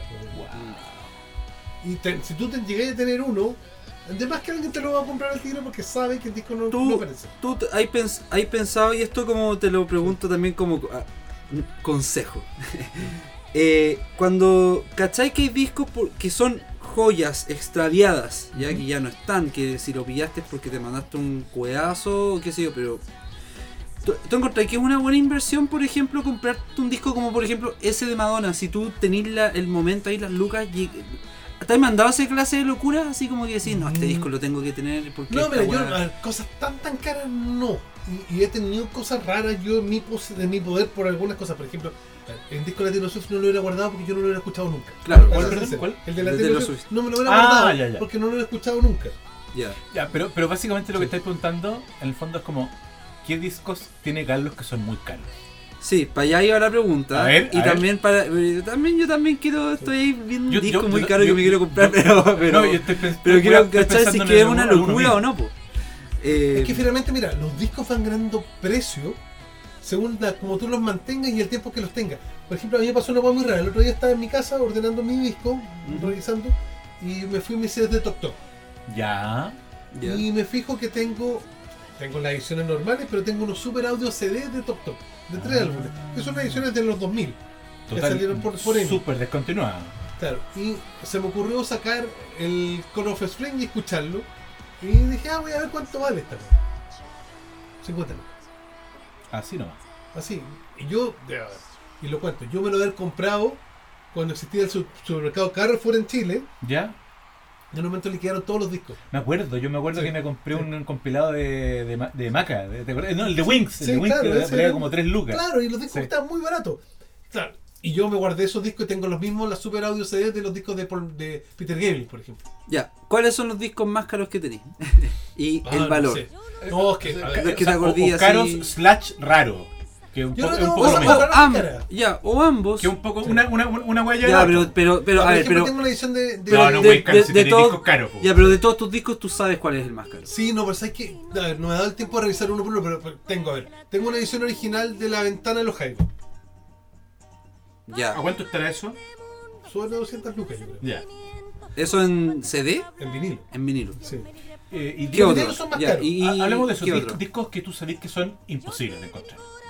O por los cuales al- eventualmente a lo mejor alguien eh, en una de esas te ofreció plata. No sé, pues si te consigo una ulti- las últimas composiciones de la Violeta Parra, probablemente no es tan raro, pero sí se paga bien, porque no son comunes. Y las cosas que hay de Violeta Parra hoy día nuevas son puros compilados con carátula fea. Bien feas, ¿no? Claro, y no, y no tienen el valor artístico. La música chilena dentro de Chile es súper bien pagada si tú tienes cosas raras, no sé. Gran punto, pelado. Gran punto. Y de hecho hay locales en el Persa que no voy a revelar, ¿eh? en el cual se está vendiendo parte de eso.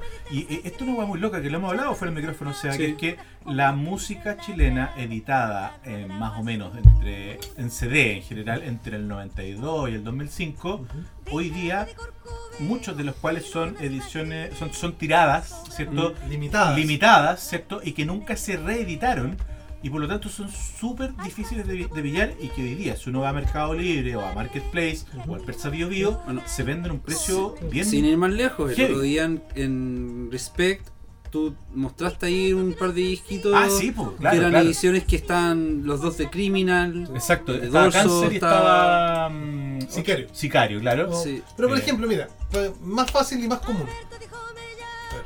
Todo el catálogo de los prisioneros existe reeditado. Pero si tú te consigues un corazones de época, Ah, Eh, Pero, pero ni siquiera, ni siquiera tenéis que llevarlo al, al tema de las reediciones, Sí. pelado. Por ejemplo, los discos de Jairo Lo Imposible.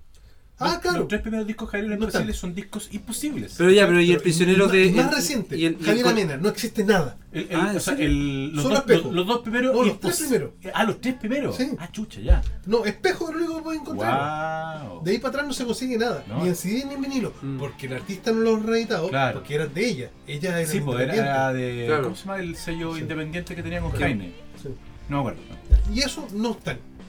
Por ejemplo, Rebeldes del Banter se encontró una tirada hace poco. Recién ahora como que se lo vi en algunas partes. ¿no? apareció, ¿por qué apareció? Porque se encontró en la bodega del sello un bulk con los puros CD y se mandaron a hacer carátulas. Wow. Y se hizo el disco de nuevo. El disco no está. Hablé un poquito de eso que es bien apasionante porque, por ejemplo, eh, nos- a ver, nosotros lo hemos hablado como coleccionistas y también nos hemos encontrado con gente del Persa que incluso han ido a México a... A comprar Porque, cosas. por ejemplo, el, el- que te hablo más o menos entre el 96 y el 99, más o menos, cuando salieron discos, qué sé yo, Tiro de Gracia, Los Tetas, Mm. eh, Nicole... eh, Tenían, eh, distribución regional. Exacto, O sea, tenían Claro. distribución continental, lo que implicaba que igual salía una tirada en México eventualmente. O en Colombia. Claro. Claro, y eso hacía que. eh, ¿Cómo se llama el típico mercadito? El, el persa del, de México, el chombo, el chambo. No, Sí, no, sí. el tianguis del chopo. El chopo, el Sí, chopo. sí. Y, y ahí efectivamente me llegaban historias de que habían visto un disco de. No sé, weón, de Canal Magdalena, de Club, de los ex, que Mm, son discos que hoy día en el mercado, si tú vas a buscarlo en internet, valen 40 lucas. Sí. Sí, bueno, y a nosotros también nos ha pasado un poco similar. con- Humildemente. No, no, no, no, no lo digo como por humildemente, no, pero es que eh, hay que entender de que también las bandas chilenas y especialmente desde una cierta época en adelante, todo es tan artesanal como y, y en pequeñas Sobre todo cantidades. si eres independiente. Si es que ¿no? eres independiente que no, no, no, tú no mandas a hacer 10.000 discos, mandas a hacer 1.000, ¿cachai? Porque también había una 2000, política, entonces- había una política que duró hasta los 2000 en los sitios discográficos, que Felipe sabe, que era que si tú no vendías un disco y tenías demasiado stock, lo, lo tratáis de liquidar, pero si no, lo rompían. Se, le- le- Ah. se scrapeaban. Se scrapeaban y eso le pasaba una aplanadora por encima. Era literal, era literal. Sí. O sea, el, el scrapear en el fondo, porque ¿Y por muchas qué veces- esa weá? Porque es importante comentar, o sea, es medio latero, pero es importante comentar esto. Muchas veces en la operación de marketing de comunicar públicamente que X banda había eh, ganado disco de oro por 10.000 eh, copias o disco de platino por 15 lucas creo o 20 lucas, no me acuerdo. Eso en Chile. Es Sí. Chile. Ujú. Esos discos, en rigor, eran discos puestos en las tiendas, ¿cachai? Eran discos puestos en las tiendas en concesión. Y en el fondo tú sacabas... y Ah, tú- no es que los no vendieron. estaban vendidos, Ah, estaban puestos mira. en tiendas, ¿cachai? Mira. Y tú salías con el comunicado y decías como, oh, eh, Pepito ganó el disco de oro, ¿cachai? ¿Cómo era? Y en verdad esos discos muchas veces, a los seis meses, o al año, o a los dos años, esos discos venían de, De vuelta, vuelta. ¿cachai? Y esos discos después... Y había que ¿cómo se borrar la llama? evidencia. Se llamaba Scrapear y que básicamente era como, weón, onda, una aplanadora, ¿cachai? Así como... Oye, eh, Felipe, vamos cerrando este capítulo. Mira, primero voy a hacer un nuevo saludo a Cerveza Leyenda. Muchas gracias por auspiciar este programa, por eh, proveernos de estas ricas cervezas que nos estamos tomando ahora. Felipe, tú estás con una... Yo estoy con una exquisita English Special Beer que está muy curadora, te digo. Sí, es que esa, esa, esa es la más... Es la más peligrosa. Sí, eh, eh, sí eh. ¿Y tú, Carlos? Una IPA. Una IPA. Yo me tomé una. IPA y ahora una Golden. Mira, ojo, la gente que está escuchando, vayan a leyenda. Las etiquetas de leyenda son de grandes artistas nacionales, son muy bonitas. Eh, lo que hablamos de la experiencia y este mismo capítulo, el físico importa y estas, y estas cervezas también son un, reflejan aquello porque es muy bonito el color, las etiquetas, el etiquetado, el, el arte que hay detrás son de artistas nacionales. Así que eh, nada, yo creo que le hace honor a este programa esta, eh, estar tomando esta cerveza. Y ahora yo quiero hacer un par de preguntas quizá más biográficas que pueden Eso, ser ah, un poco... eso- sí, eso- eso me disco, que quedó me ahí, disco. sí, un poco más biográficas que pueden ser más, más, más rápidas, pero que van... Un van a- pimponeo. un pimponeo que van- eh, pueden servir para englobar todo lo que hemos estado hablando. Carlos, ¿cuándo. No, antes de eso. Primer acercamiento con la música. ¿Por qué? ¿Tu familia? ¿Cómo fue la wea? Desde chico yo estuve expuesto a los discos, no necesariamente de rock, que es lo que generalmente más me gusta a mí, pero desde chico. Mi mamá tenía una colección de discos, yo desde chico me acuerdo de haber tenido una, un- de estos tocadiscos portátiles, Ya. un tornamesa portátil, y tenía un disco con las canciones de Disney, ponte, de las ¿En películas serio? de Disney. Ah, mira. y cosas así. Y, y recuerdo muchas colecciones de discos 7 de 45, los 7 pulgadas, que había en la casa de muchas canciones de los Beatles. Me acuerdo de ese, una, una que me gustaba mucho, tiene una que se llama Popcorn. que es ta, ta, ta, ta, ta, ta, Sí, claro. ese, ese tipo de cosas siempre estuvieron ahí. Y después, claro, empezamos a tener cassette, y nos comprábamos cassette. Me acuerdo desde chico yo tenía mis propios cassettes. ¿Tú tuviste como tu colección propia de cassette? Sí, po. Ah, ya. Sí, De hecho, me acuerdo haberla vendido en el Eurocentro para Oh. juntar los- los- por 10 cassettes me compraba un CD. Weón, me pasó Ah. lo mismo y hoy día me quiero, me quiero Sí, matar sí, con esa sí. weá. Anda, vendí muchos cassettes Sí. y no, no Claro, haberlo hecho. ¿Qué, ¿Qué año partiste con la tienda? Uf, La ya tienda- debe ser unos 15 años, más o menos atrás. Y partimos como un proyecto que era con mi hermana. Ya, Eh, y partimos los cobres de Vitacura. Y era una tienda que mezclaba ropa y música. ya. O sea, tú entraste con la tienda post. No, no, no post streaming, pero ya cuando la. Harto po- Ah, no, Sí, pues no, no. No, claro. pues no, por el O sea, streaming. post downloads, digamos. Sí, post Sí. downloads. Claro. Entraste con Kazaa, así, con. No, claro, una no sé, Audio Galaxy. Claro, eso. Claro, no sé, Pero Galaxy. claro, pero entraste antes de Spotify. Sí, Antes de la claro. ya, y, y en el momento en que entraste, sí, haciendo un negocio un- muy riesgoso. Eh, eh, o, o mejor dicho, porque hoy en día uno pensaría de que es súper riesgoso en un disco, pero creo que en, en- en este, eh, una tienda de discos, perdón, pero creo que en este episodio nos hemos podido dar cuenta de que no, no se trata tanto de hablar de riesgo, no, sino que es otro, es otra manera de consumir música y, y- y- y apunta como a otro. a un grupo bien específico. Pero mira, por ejemplo, te cuento un detalle de esta semana. Esta semana yo me llegó eh, la edición en vinilo de Contraband de eh, Velvet Revolver. No lo habíamos tenido nunca en vinilo. Ya, Y me conseguí dos copias, las publicamos, se vendieron en dos días.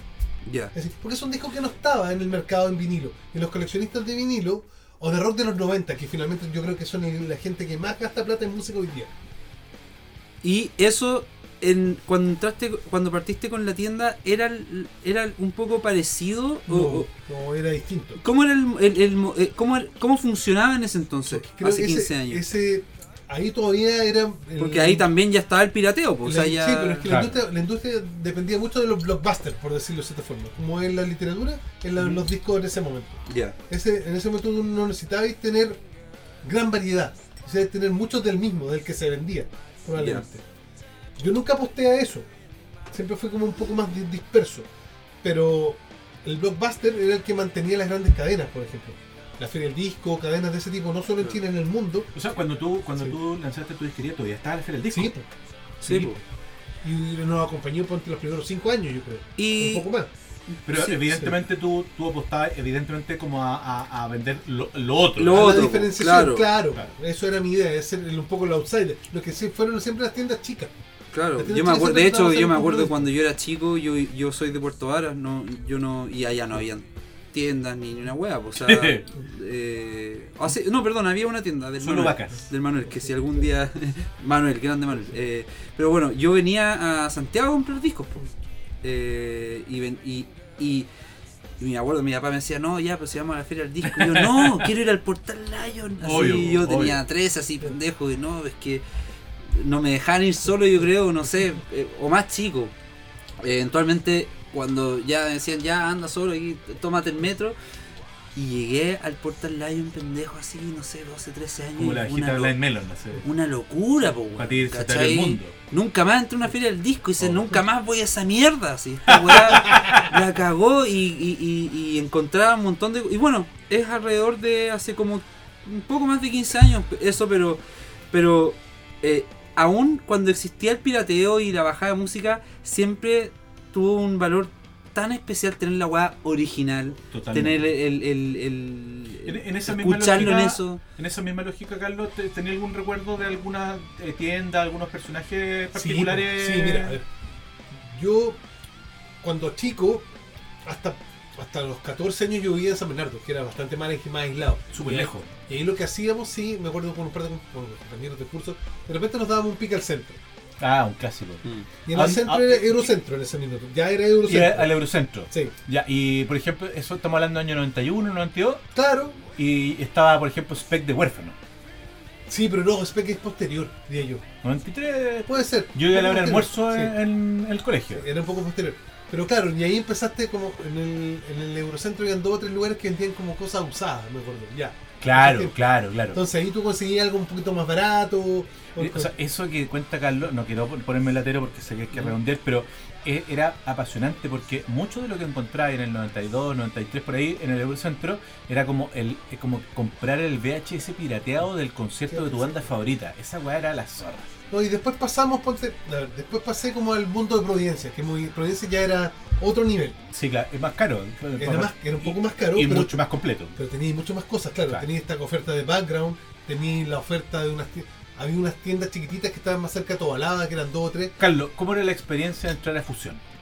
No, era la cagada, po. Era la cagada. Yo, Porque, claro, ¿Qué era yo- fusión? Fusión era la disquería que estaba en la galería Dra- en el Dragstore, que era originalmente de propiedad de Carlos Fonseca, ex manager de los prisioneros. El papá era el dueño. Claro, el papá era el dueño. Y era probablemente durante muchos años de haber sido la mejor disquería de Santiago. Claro, eran las que tenían el- la mejor curatoría, por decirlo así. Claro, o sea, se, se- se notaba que quien, quien, quien traía los discos cachaba de la wea, ¿cachai? Eso es hoy en día algo que se note o sea relevante. O sea, tienes que ser un buen. cu- Tú te, te metes en curatoría Sí, como dueño de una tienda de o sigues la tendencia. No, la tendencia. O lo que te dicen los amigos. No, es súper importante la tendencia, es, es darte cuenta qué es lo que está sonando y qué es lo que está buscando la gente. Es decir, tú sabes que cuando te preguntan tres veces por el mismo disco en, en un día, es que si no lo tenéis que estáis mal. Finalmente. ¿Cómo haces es tu curatoría? Eh, eh, ¿Usáis, ponte tu Spotify o, o- A ver, o- yo muchas veces me doy el tiempo de, escuchar cosas. Claro, hoy día reconozco que me está costando un poco más llegar a los fenómenos indie actuales, Ya. a los que la están llevando en el indie afuera. ¿Qué, qué podría ser, por ejemplo, qué banda? Que por eso te digo, me cuesta un poco más como de reconocerla. No sé si estoy medio desconectado, pero tampoco es como que me pregunten muy Yo lo por- encuentro porque yo, o sea, y perdón Sí. que, pero que te interrumpa, pero cuando fui a la tienda tenéis cosas bien actuales, Sí. raras. eh, o sea, hay un, eh, eh, hay un, un- es un conjunto bien bonito de, de- que, que si ahora me dices que tú estás detrás de la curatoría, como que te aplaudo porque digo, puta, el otro día los discos que me encontré, Sí. ¿cachai? Y, y también ahí estaba, no sé, po, eh, de bandas como Postal Service, ponte tú, ¿cachai? Y, y que son rarezas de, de- más Claro, contemporáneas, pero pero, no sé, que, que tenéis que estar conectado un poco con lo que está pasando para llegar a eso. No sé, po, Felipe, yo lo- a eso yo se lo admiro, él es un buen que siempre está como con la oreja bien abierta a escuchar lo que está pasando. Ya, Entonces. pides ah, ayuda. No, de repente, a ver, uno estamos ahí, no sé, po, no te das cuenta de que, no sé, a ver, ¿qué puede ser? Am, por ejemplo, el último fenómeno electrónico como electrónico pop importante, no sé, pues me acuerdo de cuando salió Disclosure, que fue Claro, claro, Ah, claro. que hace ya un par, cinco años debe ser, por Sí. ¿no? Sí, claro. Y después, no sé, pues hoy día una cosa así no la tengo tan reconocida. O- sé que es importante, por ejemplo, los discos, no sé, San Vincent sigue sacando... San Vincent, claro. No, te iba a mencionar que en el fondo, yo creo que probablemente hace 5 años tú no le habrías dado la importancia que hoy día sí le estáis dando astutamente a Taylor Swift, por ejemplo. Ah, claro, antes no. ¿Qué pasa, por ejemplo, no sé, pues Lola Palusa, se anuncia el line-up, tú vas y compráis y pedís eh, cargas de los discos Gran que vienen de las bandas? Creo, quiero tener, siempre quiero tener algo Ya. de lo que va a estar. O sea, estáis en, con- en constante actualización del contexto y lo que está es- pasando. Es, importante. Es importante. Es muy importante la gente que visita el país y si tenéis la producción que viene a promocionar habitual, habitualmente. Cuando, cuando tú eres más pendejo y, y, y- y- a disquerías como eh, fan de la música. ¿cuál era la disquería con la que tú soñabas tener? O sea, ¿cuál era la disquería que tú admirabas? La de High Fidelity. Ah. Es que, es que te quiero llevar. Es que- amiba. Es que, de alguna manera te quiero llevar al recuerdo de Chile, pero también, eh, o sea, sin, sin temor a, a- a también atrevernos, eh, mencionemos algunas disquerías de fuera, porque hay algunas disquerías de fuera que, que- que- que creo que vale la pena. Oh, de, sí, Argentina o de Estados Unidos. Sí, pues, a ver. Eh, Bueno, Ameba es, Ameba ya es como- Ameba es otra sí. cosa, porque Ameba es como un mall. sí, no, pero a ver, a ver. Los gringos tienen que la tienda independiente de música, y sigue siendo un poco así, y si a Felipe, que es un tipo que ha viajado también y que conoce, mi tienda se parece mucho a las tiendas chicas gringas. Mucho, Sí, muchísimo. Porque Quizá, quizá un poquito más pequeña, de- pero, dentro pero del desorden que tenemos, opera bajo la misma con lógica. la misma lógica. Es decir, Sí. tenemos un poco de todo, vais a encontrar un poco de todo. Estamos dis- siempre estamos abiertos a recibir cosas. Y para nosotros, a ver, por decirlo de cierta manera, nada es basura. Mm. A ver, claramente dijo que tú después los vais, los vais bajando, los vais descatalogando de tu línea, pero todo tiene un valor. Y la música es súper cíclica, porque las cosas que hoy día no se escucha, probablemente en cinco años más se va a escuchar. Claro. y alguien la busca de vuelta. Y es rarísimo. Eh, no sé, los iconos pop de los 90 hoy día vuelven a tener valor. No sé, ABBA, Claro. es, un- ABBA es inagotable. Pero existe eso, esos bass y esos bass hoy día sacan un compilado o reeditan sus dos discos y se Y venden. se va a vender. Eh, me ponía, eh, perdona que me voy a poner snob dos segundos. Es que está efectivamente eh, recordando, tú, tú has tenido la oportunidad de, de ver de disquerías gringas que son realmente alucinantes y, y la gran gracia probablemente sea que mantienen esa cosa, o sea, a pesar de estar en el epicentro de la música mundial, mantienen esa cosa como de barrio, o sea, como que en el fondo, Mm. en el contexto de la vida de barrio, o sea, nosotros que estamos grabando acá en Ñuñoa, perfectamente puede estar como a la vuelta de la esquina, ¿cachai? Sí. Y ahí en ese sentido uno podría nombrar, por ejemplo, eh, Reckless Records, ¿cierto? Claro. En Chicago, Sí. la disquería de Wicked Park. em, eh, eh, una favorita personal mía heavy fue Grimes en, en Nashville, que en el fondo tiene la gracia de que es la disquería y al lado, literalmente al lado, hay otra como disquería, pero que funciona como una especie como de... em, eh, como liquidadora. Ya, perfecto. ¿Cachai? Entonces Ya. como que te encontré discos como que es como, ya, no queréis como las últimas cosas, ya, al lado hay una weá donde hay puros discos a 5 dólares, Lo- ¿cachai? Los Voltis. Mm. Claro, claro, y buena. venden revistas también, Claro. qué sé yo, ¿cachai? Está esa, eh, y, y la, una que es realmente alucinante, eh, Waterloo también, en, Austin, Texas. Sí, sí, esa la que la vi. Sigo es por, por redes sociales. increíble. Eh, y bueno, no obviamente que no podemos dejar de mencionar a Miva, que cambió No, de locación. Pero, pero ese es, un, es que ese es un, eh, otro concepto. Finalmente es esto mismo llevado al, a, a, un, a un volumen gigantesco. Pero fíjate Claro. que Miva, uno, uno tiende a A hablar cor- de, a la- de- a lo corporativo. uno tiende a hablar de la, di- de la tienda de Los Ángeles, pero no, no hay que olvidarse que el, eh, una cadena. tiene tres tiendas. Sí. Una en eh, Hollywood, ¿no? No, una, o sea, bueno, Esa está es la de Los, Los Ángeles, Ángeles. está la de San Francisco y está la de Berkeley. Ya. Yo tuve la oportunidad de estar en la de San Francisco y claro, sí, es grande, por cierto, pero no es, no es ese nivel de mall que tiene la de Los Ángeles que es una no, locura. no, sí. porque, a ver, yo la más grande que he conocido en la vida, yo creo que fue cuando existía Virgin Megastore de. Estuve de- de en, Times el- Square. en, el Times Square, sí, Sí. claro. que eran cinco pisos. Se acabó como el 2006 por ahí. Cinco pisos, y era impresionante. Un piso por estilo casi. No, era una web absurda, o sea... Oye, Carlos, eh, y ya para ir cerrando y aquí después de esto vamos a tirar un, un concurso para toda la gente que ha Uh. llegado hasta acá. Sí, que quiero que Carlos después lo anuncie, que lo van a poder ver también en nuestras redes sociales. Pero, y esta ya una pregunta.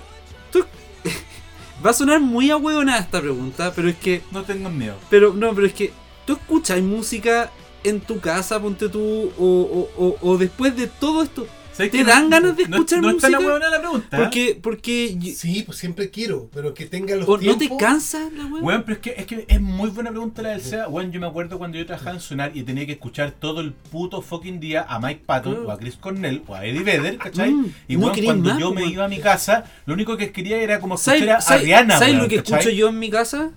Jazz, Ryuichi Sakamoto y música clásica. Porque ya no doy, mi cabeza no da más con estructura y, Bueno, y en el rock. caso de Carlos- Porque lo que hago, ahora, me encanta, ¿cachai? Me Sí, encanta, claro, no digo sí. que no, pero, pero mi cerebro tiene que descansar en algún puto momento, pues. Entonces yo me pregunto si eso me pasa a mí, que no tengo una tienda de discos, Lo más probable es que Carlos tenga que escuchar a él. ¿Cachai?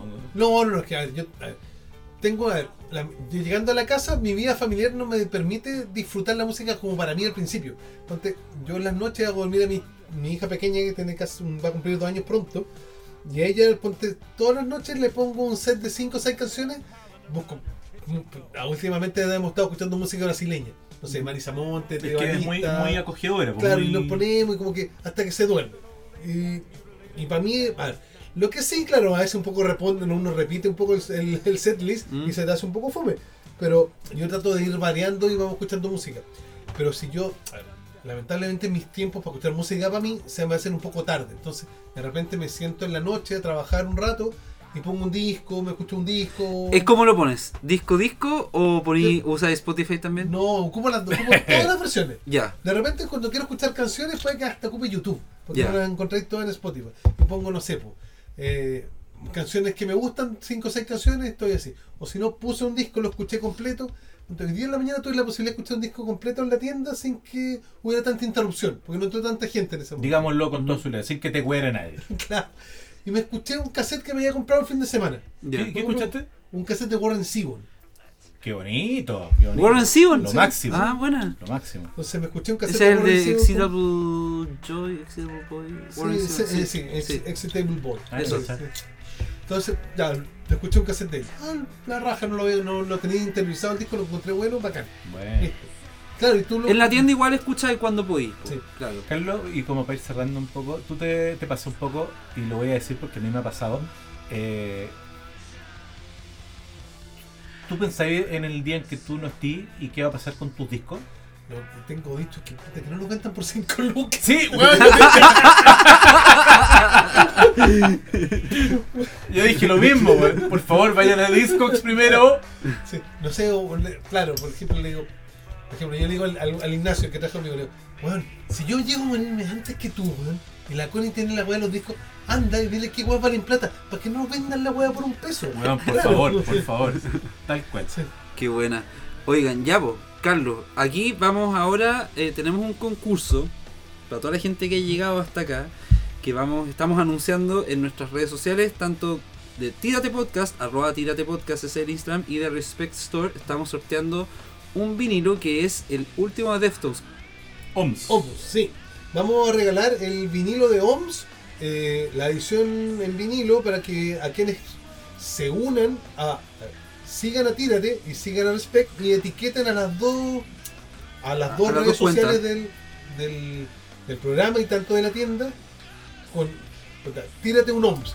Sí, la raja. sí, ahí vamos. Sí, eh, vamos a buscar un hashtag para.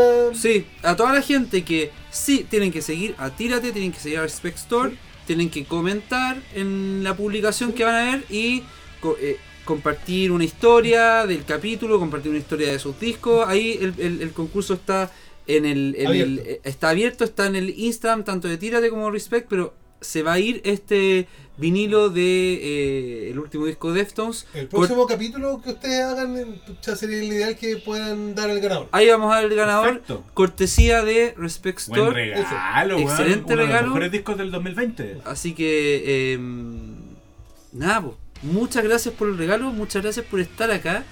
Gracias Felipe y gracias Carlos. Felipe, te doy el, el, el, el pase para que hagas No, el, palabras, el- quiero simplemente darle las gracias a Carlos eh, Epílogo. por, por la presencia. ¿Así se llama? ¿Epílogo? El epílogo, no, ¿Así pero se- cortito nomás. Simplemente eh, agradecerle a Respect. Sigan a Respect-Store en Instagram. Leyenda Brujo en, eh, también en Instagram, en, eh, que por supuesto nos ponen estas cervecitas que nos hacen tener una conversa más chispeante. y gracias por venir, Carlos. No, gracias a ustedes por la invitación y ojalá nos vaya bien a todos y sigamos en esto que es la música que nos gusta tanto. Muchas gracias y nos vemos en la próxima. Chao, chao. Chao.